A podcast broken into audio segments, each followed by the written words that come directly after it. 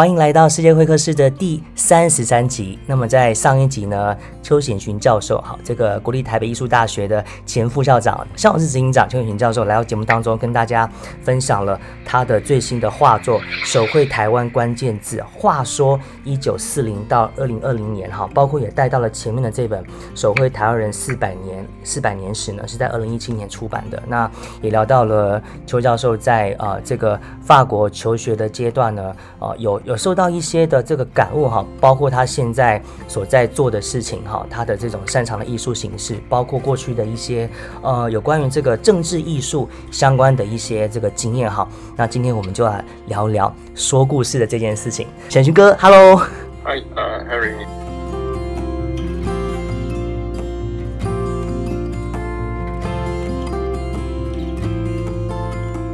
那我的第一个问题呢，就是。说故事的方式有很多哈，包括像是文字啦、图像啦、影像啦、影音啦、声音啦，好像现在 Clubhouse 呢就是用声音说故事。那包括现在的这个新科技哈啊，连元宇宙这个东西都跑出来了。我相信这么多种叙事的方式都有一些一定是核心是不变的哈。那显群哥，你认为就是这些不变的核心是什么呢？呃，我这个问题好深哦。核心是什么？呃。我我想就是说，呃，呃，有些民族呢，它是没有文字的哈，呃，譬如说像台湾的原住民哈，他们很可惜他们没有文字哦。那我曾经呃，这样我不知道会扯远了哈，但是我觉得这个例子蛮好的，就是说我曾经到一个就是一个泰雅部落哦，就是一个朋友，那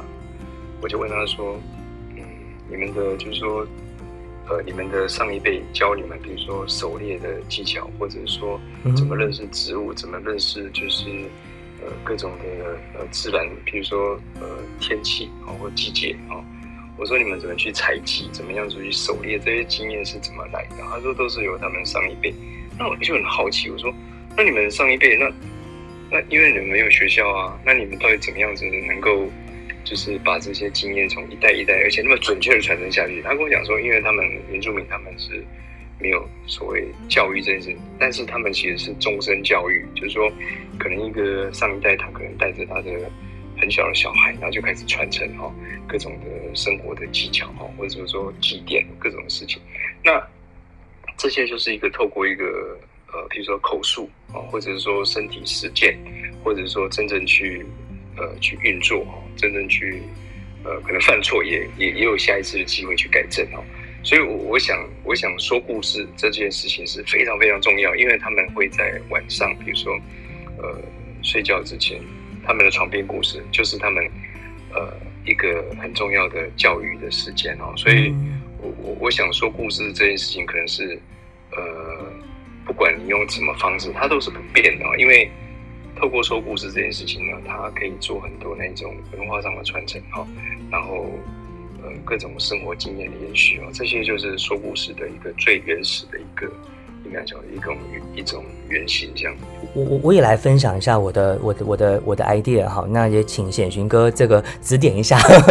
我我我不敢不敢。我觉得核心这件事情说故事核心有没有可能就是啊很重要的一个观点或者是或者是想法。就好比说，所谓台湾关键这话说一九四零到二零二零，如果就我自己来看，我所感受到的核心就是，虽然我们讲的都是这六十年发生的事情，可是其实更重要的一个一个 idea 是，呃，要要带我们大家怎么去。怎么去看未来？然后我们怎么样去，包括我们怎么去监督政府？我们怎么样去很客观的去看待我们周遭的这些呃各式各样的 media 所带来的 message？好，我觉得它也是一个媒介视读很重要的教育当中的的的的一种的一种观点。哈，那刚才在我记得在上一集的节目呢，呃，沈云哥也讲了很多，也有讲了很多历史上的例子。哈，那我觉得如果再从历史上的每一个阶段来看呢，就是每一个阶段的核心其实也。其实也不太一样哈。就好比说回到这个夏朝，或是商朝，或者是周朝，那那个时候呢，呃，每一个朝代的皇室哈都有他们管制他们这个朝朝代的方式。那每一个时代的这个呃人民呢，他们所呃从事的从渔业啦、牧业啦、农业啦，重点也都不一样。那当然到了汉朝的时候呢，某个阶段开始呢，哎，这个呃这个独尊儒术，或者是说怎么样，就变成了那个朝代的一个核心。如果从这个角度来看的话，核心是不是也可以是就好像伊索寓言吧，或是格林童话，它都有一些 concept 在里面，是不是？朝代，呃，这个。呃，我我不知道我这样讲，我们会不会有一些交集啊？就是因为我最近刚好 在呃做第三本书哈，是 那第三本书就有呃去呃透过三十六张漫画哈去呃讲说呃对台湾来讲最重最重最最重要的国家就是中国哈，这个是我们没办法否认的哦。是那台湾跟中国关系到底是什么啊？所以我用三十六张。就是讽刺漫画去谈这件事哈，那你刚才谈到了几个朝代啊，正好是我在这个三十六张画里面的内容。哇，我们没有套好哦。对啊，没有，其实蛮有趣的。那我大概希望口述，因为这这个画其实现在我们透过透过就是语音也其实也看不到，但是我大概描述一下，就是说，呃，我画了一个，就是说，呃，商朝最后一个皇帝叫纣王哈。嗯，那纣王呢？他呃，当然在《封神榜》里面，他是一个恶棍哦，就是说他宠信妲己哈，这个狐狸精哈。嗯，然后来就是正义之师啦，就是呃，就是这个西伯哈，就是姬姬昌跟姬发父子哈，周文王跟周武王哈伐纣，那最后文王先死了，最后是武王伐纣哈，带领姜子牙带领的。就是呃哪哪吒三太子哈，然后杨戬二郎神杨戬哈，嗯，还有一堆就是天兵天将哈，然后一起攻打这个周朝哈，然后在朝歌最后攻打周朝，把朝歌城就是放一把火烧掉，然后纣王死在这个他自己盖了一个叫露台露台上面哈，对对。对，就是逐鹿中原那个鹿哈，嗯，那可是可是我在画的时候，我就因为我自己自己过去对这些历史做了一些重。应该讲说整理啊，因为我们所看到都是帝王史啊，就是说，呃，这个朝代灭亡了，换另外朝代。可是如果认真讲，就是说，其实商朝它是一个呃，大概在呃中国第一个有文字记载的朝代啊，它真正有文字啊，因为它有甲骨文又有金文哈，这两种文字留下来。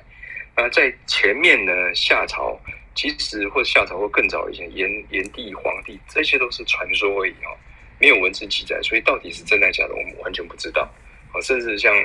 呃，就是等于说商朝以前所发生的事情，都都都完全就是没有文字留下来哈。好，那这个商朝它其实是真正的中国，就是真正的华夏哈，华夏它才是真正的中国。在当时的呃商商这个朝代以外的所有的都是蛮族哈，都是像周呢，其实他们算是民蛮族啊，因为。周一灭商之后，就把商的所有的历法了、各种宗教的仪式、各种的服装全部改变了。所以，呃，真正的中国其实，在在周朝灭掉商的时候就已经结束了哈。三千多年前，真正的华夏就已经灭亡了。所以之后所有的朝代都不能算正统了，因为他们完全都不是纯正的。就是中国人讲究血统嘛，讲究就是血浓于水啊，什么什么的这种神话，就都不是炎黄子孙了。对，更更不要讲说元朝，历史上根本没有元朝这个这个朝代，因为元朝它是蛮夷之邦。我们不是不是不是不是元朝，它应该讲说它是蒙古帝国，蒙古帝国它统治全世界，横跨欧亚非没有非啊，欧亚两个大陆哈，那。中国是它的殖民地。如果你看看所谓元朝的历史，元朝把人分为四等人，一种叫做蒙古人，第一等人；第二等叫色目人，嗯，第三呢叫做汉人。汉人就是以前北宋的居民，就是先归归归降的哈，归降金朝的，就是的的汉人。那有一种叫南人，就是南方的南，就是南宋，就是被被元朝灭之后的这些人。所以他人是分为四等人，所以你可以知道说。其实简单的讲，不管是汉人或南人，都是奴隶，都是蒙古人的奴隶啊。所以大家沾沾自喜说成吉思汗是中国人，其实根本不是，他是蒙古人，他哪是中国人？嗯，所以呃，所以我意思就是说，我们通常这个是史观呢很重要，就是说你如果对历史，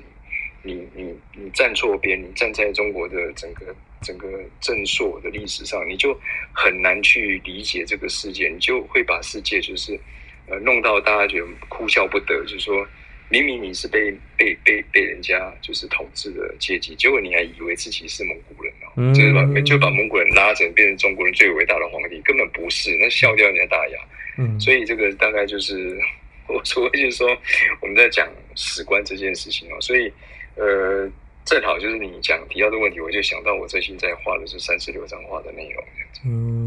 好，谢谢显群哥哈。那我们我们继续来聊一聊说故事这件事情哈。其实现在我想可能大家打开这个 Google 或者是打开 Facebook 啊、Instagram，你就看到好多好多的呃好多个跟跟跟这个说故事有关的课程，竟然也都变成了很多人会去学的哈。那不论是在职场上打拼还是创业啊，其实我们都在讲。沟通沟通力，或是个人品牌力，或是说故事力，哈，那呃，当然就是说呃。从艺术表达的形式来说，要让别人来认识你的作品，这是一种说故事的能力。那我们要去在职场上，我们要面对各式各样的，我们面对长官，我们要面对我们的投资人，要面对 investor，你也是要说故事，告诉他们哈，你的作品厉害的地方在哪里，你的项目厉害的地方在哪里。那这些沟通的过程呢，有一对一的沟通，也有一对多的呃沟通哈。那显群哥，当然就是说，你刚刚你在上一集你有特别听到，在一九九六年的总统大选的时候，那时候你就开始做这个政治。漫画。那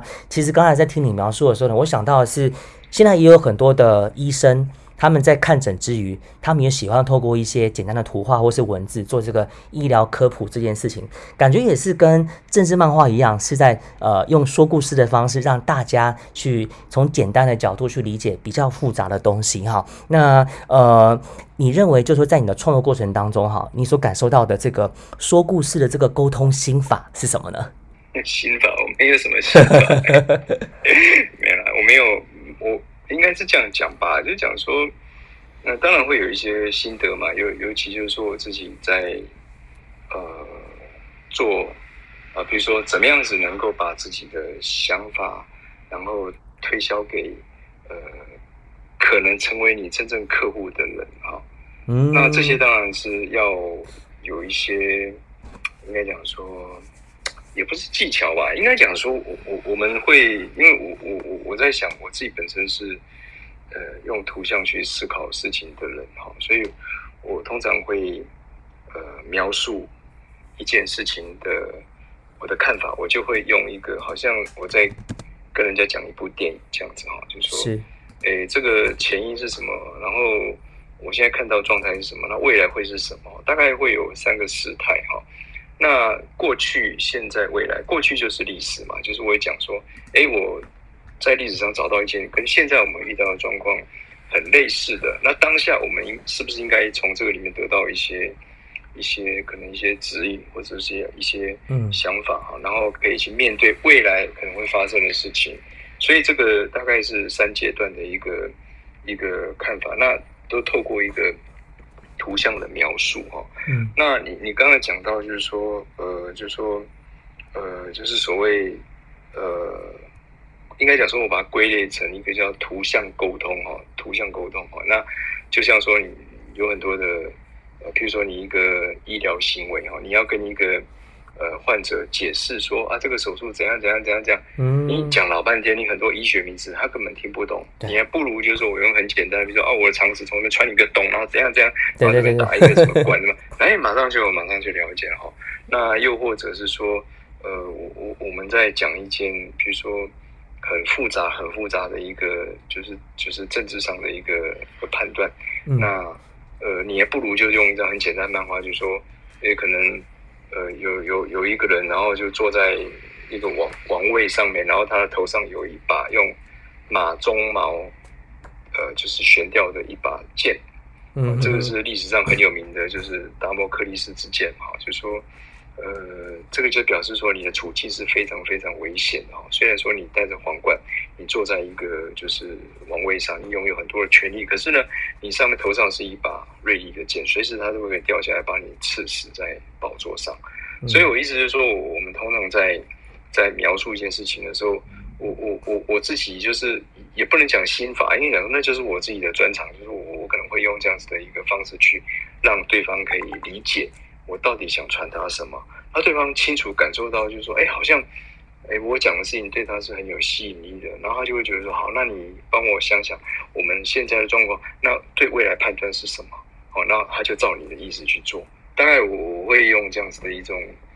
一种方式去做沟通，这样子是是是。那这个我我现在感受到了，就是有一个有有有一个东西，请显群哥给我们一点指点哈，就是在这样的一张画或是一个图的这个方寸之间哈，那可能有一些简单的文字说明，跟你的一些呃，就是不同的元素，包括人物的表情，或者是可能有主元素，可能有副元素哈。那我们要把这样的一张这个 caricature 这个讽刺画或是夸饰画呢，能够看懂。们用什么样的 tip？我们去投入走进这个画里面的第一道门，我们可以怎么样？比如说，会不会是第一个第一步先看他的人物表情，或者说先看文字再看图，还是说先看图再看文？大概还是说每一张图其实都不一样？呃，应该这样讲，因为你你你你现在提出这个问题，就是说好像觉得说我们应该怎么学习，怎么去看这个 caricature 嘛？对对对。但是我我我的观点倒不是这样子，因为我自己是一个就创作的人哈。我通常会有一个，呃，应该讲说我自己会心理上会有一种呃担担心，就是说我很怕我这个别人会看不懂啊，因为这个其实我有很多种经验。为什么？我我先讲我这个失败的例子啊，就是我以前曾经在一个呃蛮有名的杂志上，每个礼拜都会画政治漫画嘛。嗯。那通常我有时候了哈，就是也没有很多了，就有时候会。接到总编辑告诉我说：“呃，你这礼拜画的东西，读者有来信，他们看不懂。”好，那我就想，为什么怎么看不懂呢？怎么看不懂？后来我我在想通一件事情，就是这个问题，就是说，呃，比如说我假设我用用一种影射，比如说，呃，比如说砍倒樱桃树的华盛顿啊这样的故事，那我可能画了一个政政治人物，他在砍树，但有一个他的爸爸的角色，也是另外一个政治人物。然后站在旁边责备他，或者是说摸他的头，说：“哎，你好诚实哦，哈。”可是呢，前提是你要知道这个故事。好，那如果说你不知道的话，你根本看不懂。你想说，为什么这两个人在那边，然后一个人就是哭哭啼啼，一个人拿一个斧头，另外一个人站在旁边，这是什么？是什么？是什么东西？因为你不知道那是什么故事，所以呢，我我我自己在常常会在这样的情况下，我就会。呃，应该讲说自我反省，就是说我是不是太太太自以为是，觉得大家都知道，事实上不见得。好，所以这个就是说我们在在创作的时候，你很有可能要去假设对方是不知道的，那你又必须呃假设不知道，你怎么样能够让对方不知道这个故事也能够 catch 到你要传达的意思？啊，所以这个这个就是一个应该讲说我们在创作的时候。不能够那么的自以为是，就是说自以为，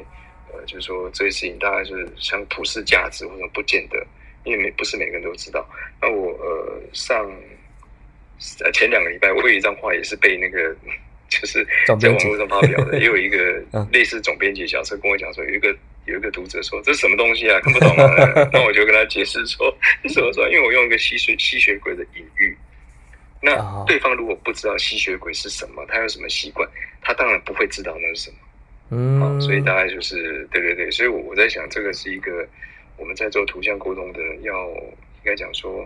引以为戒的，就是说不要以为大家都知道你在借用的形式、借用的某些寓言或故事，大家都知道，不见得。嗯。可是这感觉也很吃读者自己本身的这个他所能够掌握的知识范围有多少啦，这个可能就对到屏的人就看得懂。是啊，是啊，是啊，对，真的这样子。那显云哥，你在创作的时候，你是导果为因吗？就说先有一个完整的图像出来，然后有很明确的一个思想出来之后，表达什么画出来，还是说你是一步一步就是边造船边划船这样的方式画呢？呃。应该这样讲，应该讲说画历史的事件是这样只，是说，我我当然我在像我刚才跟你提到那个朝代这件事情哈，就是原因是因为我们所读到的历史，或者说我们所知道的知识，通常都是这样写的嘛，因为那是官方的说法嘛。但是事实上，如果你真正去，应该讲说对这个这个既有的事情，你提出质疑，你就觉得说是这样子吗？真的是如此吗？那因为现在的应该讲说，你能够得到知识的方法或者来源很多嘛，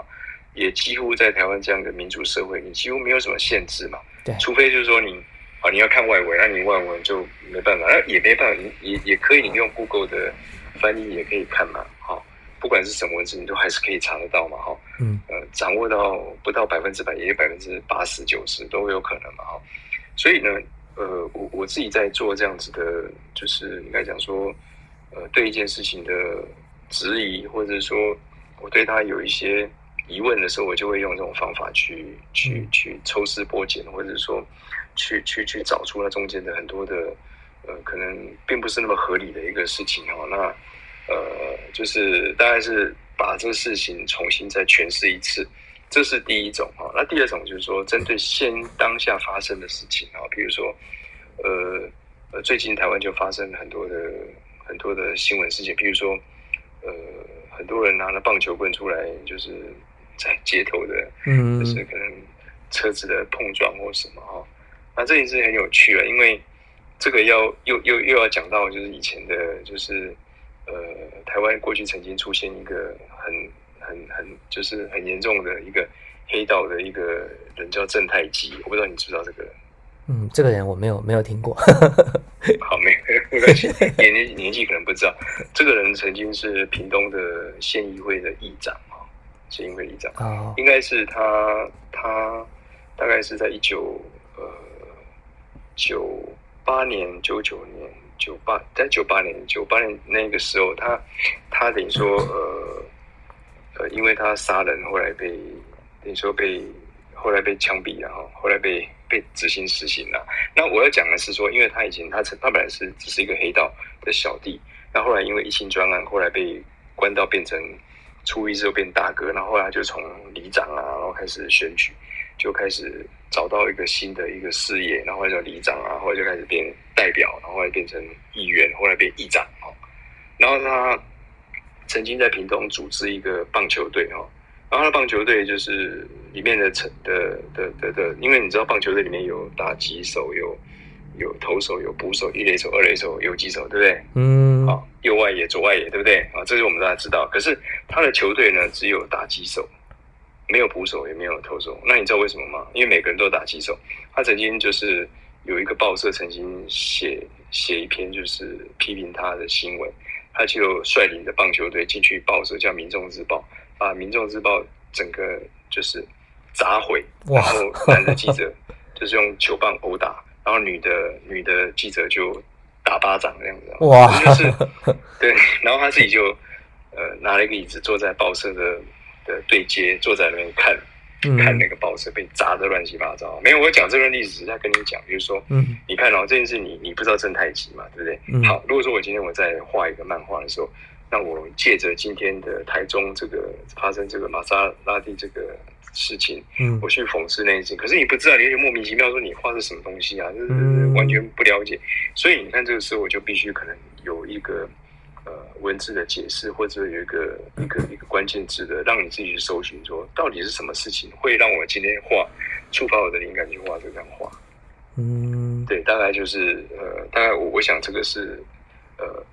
呃，就是我们必须必须就是说呃，善尽一个职责，就是说当我在讲这件事情的时候，我我我为什么会这样画？原因是什么？什么？我必须要有责任去跟呃，就是阅读我这张或者观看我这张画的人去说明啊，所以。我我在画这本书，我不知道你有没有注意到，我画这本书的时候，我里面都有很多的文字。我觉得那是不得不然，我没办法不写文字。嗯，因为不写文字的时候，大家完全不知道我在画什么。嗯，对，是。所以这这本这个手绘台湾关键字，话说一九四零到二零二零年，一共一甲子六十年的时间呢，显云哥是带大家呃几乎是走了一遍台湾的历史。那翻开这本书的封面哈，我们就可以看到几个重要的事件，包括台湾地区紧急戒严令，然后太阳花学运、同性婚姻合法化、SARS 疫情爆发、一例一休正式上路、巴掌溪事件，然后到呃九二一大地震哈这几件事情。那其实这整本书里面呢，一共是有。一百八十四幅台湾历史的这个 caricature 讽刺画，包括三百零二个台湾的重要的关键字，所以大家真的是可以去书店，一定要去好好的去仔细带回家，然后呢去仔细一页一页翻哈，因为这里面特别有重要的一个观点是显寻哥讲了一段话，放在放放在书的封面上面说，只有台湾人开始认识自身的历史呢，才能成为一个人。也才能够成为真正的台湾人哈，任何一个地方的人都一样哈。当你真的能够理解到你脚下这片土地的时候，你才有更多的底气，或者是更多的这个理解的这个高度呢去看待我们的未来哈。那下面这个问题呢，我想要回到显群哥自己的身上。好，那刚才你讲了很多很多，透过。艺术创作来说故事的一些呃，包括包括想法跟一些你的 concept 哈。那我们回到你你个人身上哈，嗯，我们其实每个人无时无刻都在跟外界做沟通，不论是在职场上，在在生活上，或者是你可能一个人夜阑人静的时候呢，跟自己的内心也都在对也都在做沟通。所以其实说故事这件事情，或者说梳理自己的生命故事、生命早晨这件事情，变得我觉得还蛮。还蛮重要的。那甚至我可能大胆想象一下，就是艺术家在做创作的时候呢，其实很重要的是，也是去梳理自己的心绪，梳理自己的每一个念想，还有我梳理我们的每一个想法是怎么形成的。哈，那对你而言，哈，我们要怎么样去梳理自己的故事呢？讲到这个，我就可以提供一些呃，应该讲说经验哈，就说呃，我我曾经在大概十年前哈。在万华啊，那呃，就是开了一一堂课。那个课呢，原本的构想是要让呃曼嘎那个地方的老人哈，然后去呃透过漫画的学习啊，怎么样子去呃编故事哈，就是怎么样子去写这个脚本，其实有点像图文小说了哈，或者说图像小说哈，那。我我想用开大概一年的课哈，然后一个礼拜一次哈，然后跟这些这些耆老哈，或者是说他们也许不是什么重要的人物了哈，可能都是退休后的，或者说已经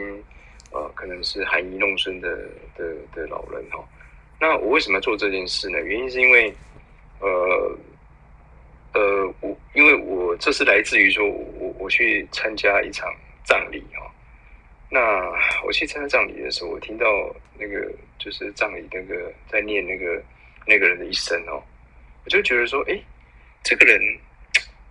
这个故这个人的的生平好像我听过啊。就后来我才回想，才想到说啊，这个是我上上次参加一个葬礼听到的哈。那我意思就是说，呃，这些都是用套件，就是说，呃，可能这个葬仪社他们有好几个版本啊，比如说。哎，这个人呢，他大概是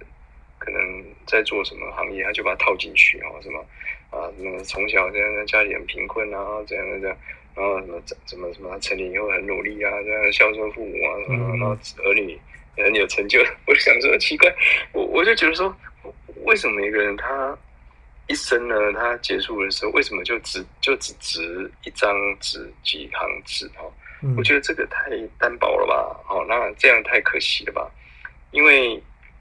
每一个人，不管说你的有没有什么成就，或者说你有什么样子的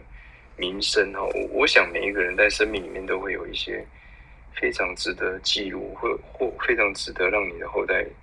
知道，哈，你怎么样活过那个年代，嗯，你所经历过的那样子的，就是不管战争啊，或者说。疾病啊，瘟疫啊，或者说生老病死都好，生离死别都好。那尽管他也许云淡风轻，也许他根本就是觉得啊，就是只是做个小生意之外，你也会有很多的故事啊。好，所以我觉得说，我希望可以做这样子，每一个人可以去编写自己的，你也可以讲慕名志，或者说为自己的铺文先 先写自己的铺文那我我是希望用图像的方式去做。那后来我去上这个课呢，呃，很可惜来的人呢都不是我预预期中的那样子的人啊。啊，当然后来都变成是在画的文，因为我一直努力要试图要去把这个观念告诉他们。那但是后来有成功，呃，里面大概只有大概只有三位，他们有真正去照我的理想去做，那其他都只是来啊，觉得说啊，我就来有兴趣来画画图，这样就这样子而已。好。那我我讲这个概念，只是在讲，就是说，呃，每一个人他的生命其实都都值得，就是呃被留下来哈。嗯，那呃，你不一定是啊，比如说当过什么市议员，或者说什么，就不一定啊。他他总是会有一些，就说他能够让他的后代能够呃，应该讲说。不管是说拿来当模范，或者说拿来做借鉴，或者说拿来警惕啊，就说啊不要不要混黑道啊，不然校长很惨啊，这样也可以啊。那我总希望能够有这样子的一种呃观念，或者说有这样子的一种思维，就是说在我们这个台湾这个土地上，能够有无无数的这样的故事出现。好，那之前我看到好像文化部有推，但是推的都好像都。比较偏重是一种，好像有某些的标准，就是说你不符合这标准，你就不能去写。但我观念是相反，我觉得每个人都应该去做这样子的事情。是是是，就有点像是我们打开任何一个企业的网站呢，哈，点点开这个都会有一个选项，叫做叫做 our our mission 或是 our vision 哈。这个有没有点像是？就是说，呃，所谓的这个墓志铭的练习，哈，想象一下，你未来有一天不在你的墓碑上面，你希望你的后代子孙刻上什么样的什么样的字呢？这是不是也是有点像是去思考你对这个世界能够提供什么价值？对，没错，没错，大概是这样子。对，就是传达一种价值下去，这样子。嗯，不过除了这个价值之外，哈，我们讲这个体跟用，哈，或者说回到这个比较术的层面，哈，怎么样让怎么样让故事呃变得好听好看，哈，这个讲故事的技巧，好像有一个就是这个好莱坞电影剧目的这个三幕式，或是这个英雄旅程 （hero story） 中间一定要让这个主角去经历一些磨难，所以我们是不是也许可以 focus 在自己一些哎比较动荡的一些人生的破洞的阶。阶段，哎，从中当中反而能够得到一些你的一些呃比较比较有比较能够有影响力、比较张力比较大的启发。对，对你刚才讲到的英雄的旅程啊，其实我在在上课也会跟同学分享这样子的东西啊。虽然说好莱坞它已变成是一个公司啊，可是嗯，它还是有价值的，因为它透过神话学的一种就是的角度去。去等于说把英雄旅程这样子的事情哈，就是把它呃可能变成一个公式哈。那那有点幽默啦，但是我觉得说也不差啦，因为至少他给你一个非常清楚的一种怎么成为英雄的过程，必须具备什么条件啊？把各种呃可能古今中外或者说各种的历史或者神话里面所所提炼出来所有的英雄，他把这英雄全部的过程里面。创造出呃，不是创造，应该说整理出一些公式，出来让你去套进去哈。这样子也可以啦，对我觉得这也是蛮好的一种选择。嗯，是，谢谢显群哥哈。那我想呃，最后一定要特别请你来帮我们介绍的是呢，从过去的这个《手绘台湾人四百年史》，二零一七年出版到现在的这本《手绘台湾关键字》，话说一九四零到二零二零，那这本书当中呢，一共有一百八十四幅台湾历史的讽刺画，还有三百零二个台湾重要的关键字呢，带大家去来认识一下台湾人脚下的这。片土地，以及去探讨台湾跟世界的关系哈。那刚才你也稍微剧透了第三本书，第三本书，第三本画作马上就要问世了，能不能再帮我们多透露一点有关于第三本书的讯息？呃呃，应该讲说，那也没什么那么神，没那么神秘啦。其实我我只是希望说能够，呃，应该讲说，呃，我我在应该在第一集吧，我有讲到说台湾。今年刚好是被赶出联合国五十周年纪念纪念日嘛，哈，纪念年啊，应该讲说今年刚好是我们整整半个世纪被这个世界所排挤，或者说被遗忘啊。那其实，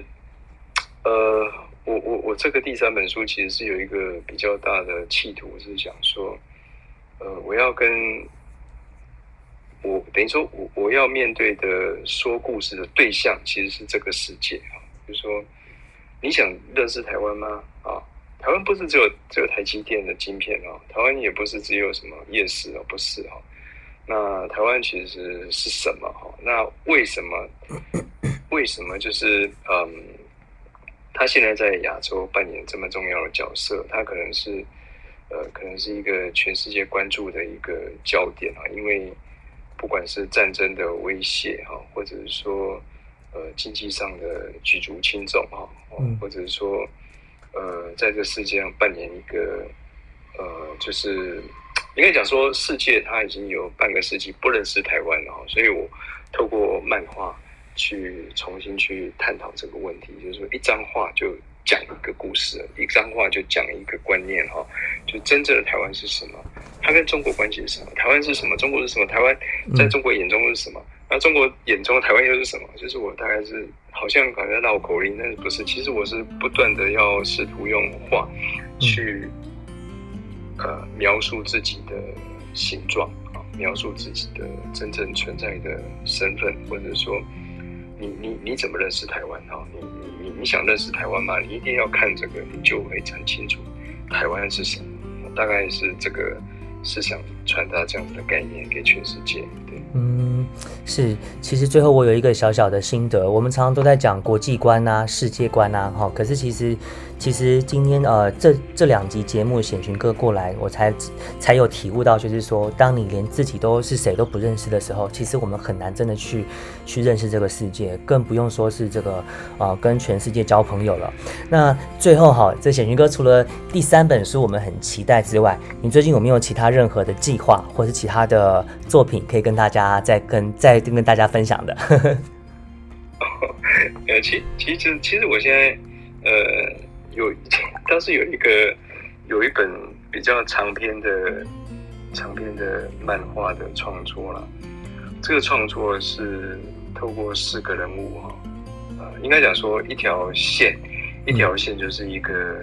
呃台湾的纵贯线，就是台湾纵贯铁路从基隆开始到高雄，以前叫大狗哈。那全部的长度是两百六十五公里哈。那这条铁路呢，纵贯铁路，它在一九零八年哈，呃，贯通就是完成，然后开通全线开通。那中间有一个站叫做台中站哦，台中站就是里面有一个火车站附近有一个公园哈，这公园里面有一座叫湖心亭哈，就是有一座亭子是台中的地标，我应该大家都知道吧？有一个亭子哈，就是有一个台中，你如果想到台中，就是有两座凉亭那个哈。那那湖心亭当年就是贯通仪式的庆祝的典礼的地方哦，所所盖的的的那个亭。那我为什么讲这个故事？是因为一九零八年的的纵贯铁路贯通之后呢，呃，在这个之前，你要从南到北，嗯，呃，比如说你要从呃台南好了，或者高雄，你要到基隆去，你可能要花大概十五天、十六天的时间，你才能够到。哦，是。那贯通之后呢？十二个小时可以从最北到最南。好，那这个有什么意义呢？这个意义就是说，呃，它形塑了台湾一个，它是一个空间革命啊，把台湾凝聚成一个台湾岛。就是大家知道说我是台湾人，其实是跟那个铁路是很有关系的。那我透过四个人物啊，一个人物叫戴仁寿医生啊，这个是我以前画过他的传记，他是一个呃加拿大的医生哦，然后他在台湾创办。麻风病的医院，麻风病的收容所，这个地方还存在，啊，在巴黎哦，这是他的传记。那第二个叫冰野四郎哦，这个是日本的一个工程师，他来台湾做什么？做下水道，还有自来水哈。那这个人呢，可能很多人都不知道他是谁哦，可是他现在我们所台湾所都市里面所存在的下水道、自来水，大部分都是他规划的哈。嗯，所以。我们在用的这些东西都是那个年代这个工程师他所呃等于说他所设计的他所建造出来的东西哈。那呃还有一位是呃还有一位是台湾人是那个叫呃吴新荣哦，他是一个住在台南西民的一个医生哦。然后这个医生他是当年的文青哦，他写了很多那个年代台湾的种种的，就是呃。从容社会的百态哈，是呃呃，还有一位是，我想想看，呃，我现在一时想不起来哈，反正就是有有有四个四个人，就是说他们做了在那个年代观看台湾的方式，他们四个彼此都不认识啊，可是因为这条铁路贯穿了这四个从北到南四个重要的人物哦，那这些人物可能。很多台湾人根本不认识他。可是我希望能够透过一个长篇的漫画去讲这四个人的故事，就是说他们在那个年代看到了台湾，或台湾他们为台湾做了什么。哦，大概这个是我呃这本第三本完成之后，我想要做的另外一个呃应该第四个计划这样子。嗯，太好了，好好期待哦。那我们什么时候可以先看到第三本呢？呃很快很快很快，已快经已经快要进入呃印刷的阶段。嗯，好，那我们到时候就再请显寻哥再来节目当中，马上就要再请你再过来再聊一次喽。好好，谢谢，好，谢谢显寻哥，谢谢邱显云教授。谢谢。那世界会是三十三集就到这边先告一个段落喽。那喜欢这个节目的人，也欢迎你到 Apple Podcast 上面给我五颗星评价，再加评论。你的鼓励是我制作节目最大的动力。那我们下次再见喽，拜拜。